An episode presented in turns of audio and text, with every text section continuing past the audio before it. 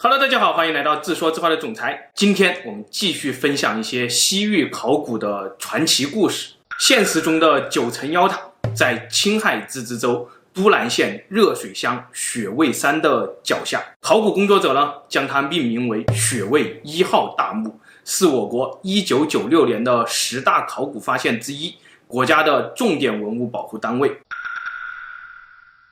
首先，它的地理位置就特别的妖。祁连山、青海湖、大飞川、昆仑山、柴达木包围在它四周，古墓就位于自然造就的金木水火土星阵之中。这个金木水火土星阵正是中国龙脉的要害。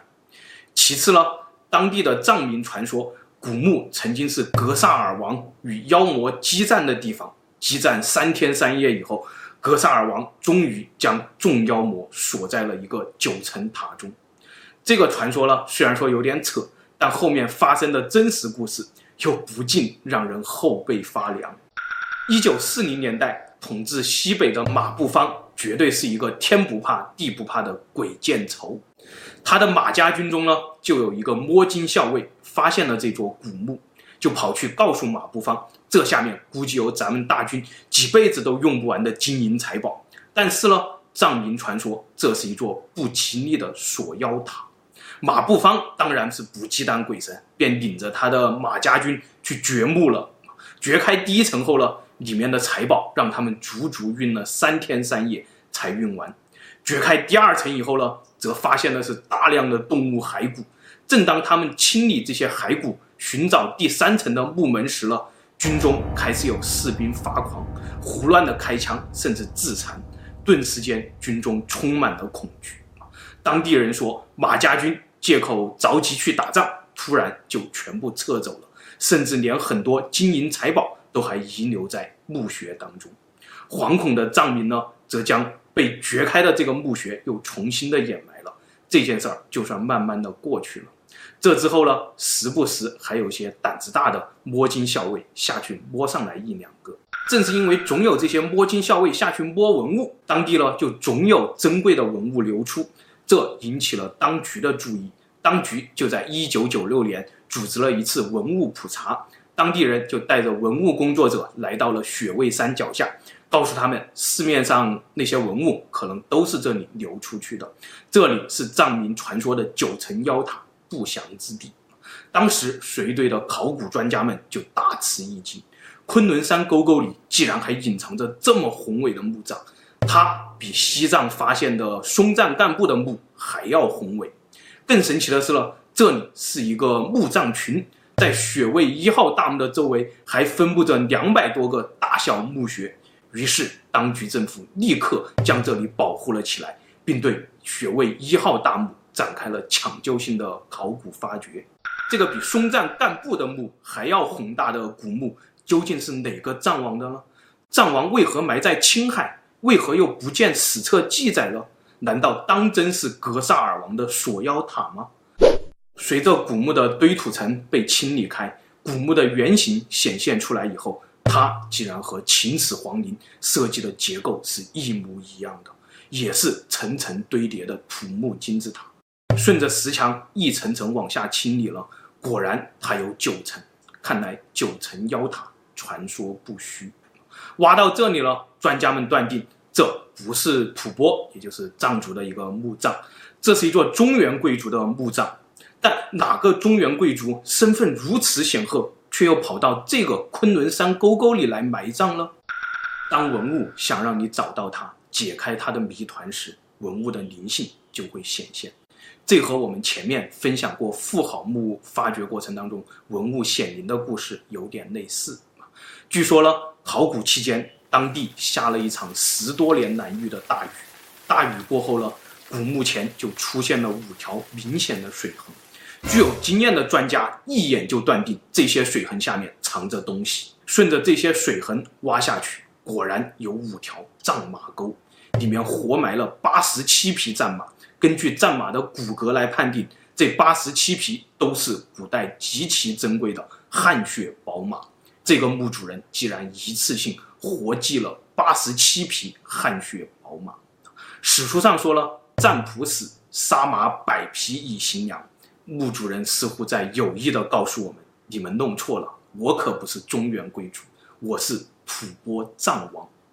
接下来的考古工作呢，就是对已经被盗掘的第一层进行清理。虽然第一层几十年来被盗掘严重，但是还是从中清理出了丝制品共三百五十件，一百三十种，其中一百一十二种为汉地制造，十八种呢为中亚、西亚制造。这也发现了世界上唯一一块八世纪的波斯文字井啊。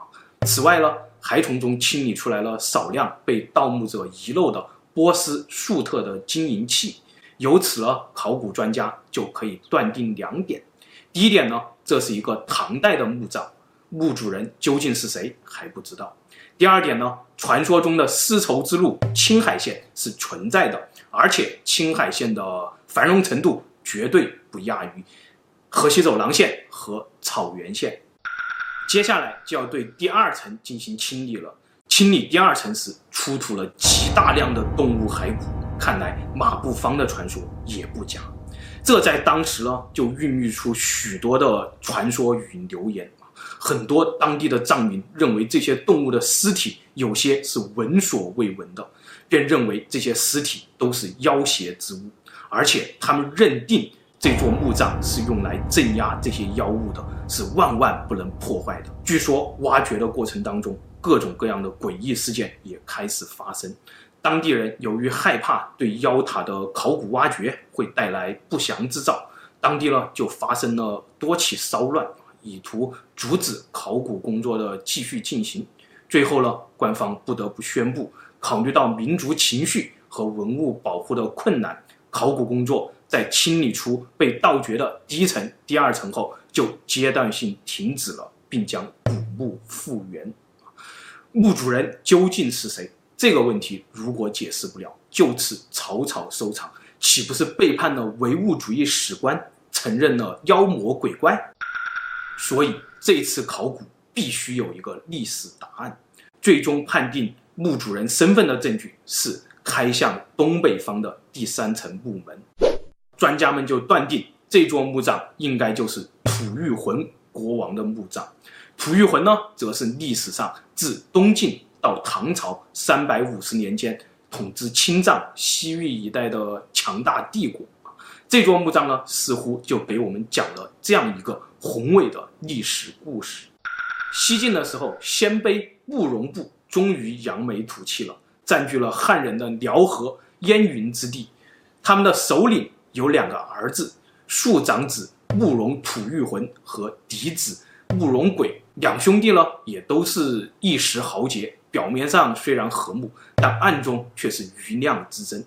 最终，慕容吐谷浑将首领之位让给了弟弟，自己呢带着一千七百户鲜卑慕容出走阴山，又从阴山南下，到了今天的青海。建立了吐谷浑帝国，弟弟也不负众望，在继承了父亲的事业以后，进一步的占据了汉人的山西、山东之地，建立起了强大的燕帝国。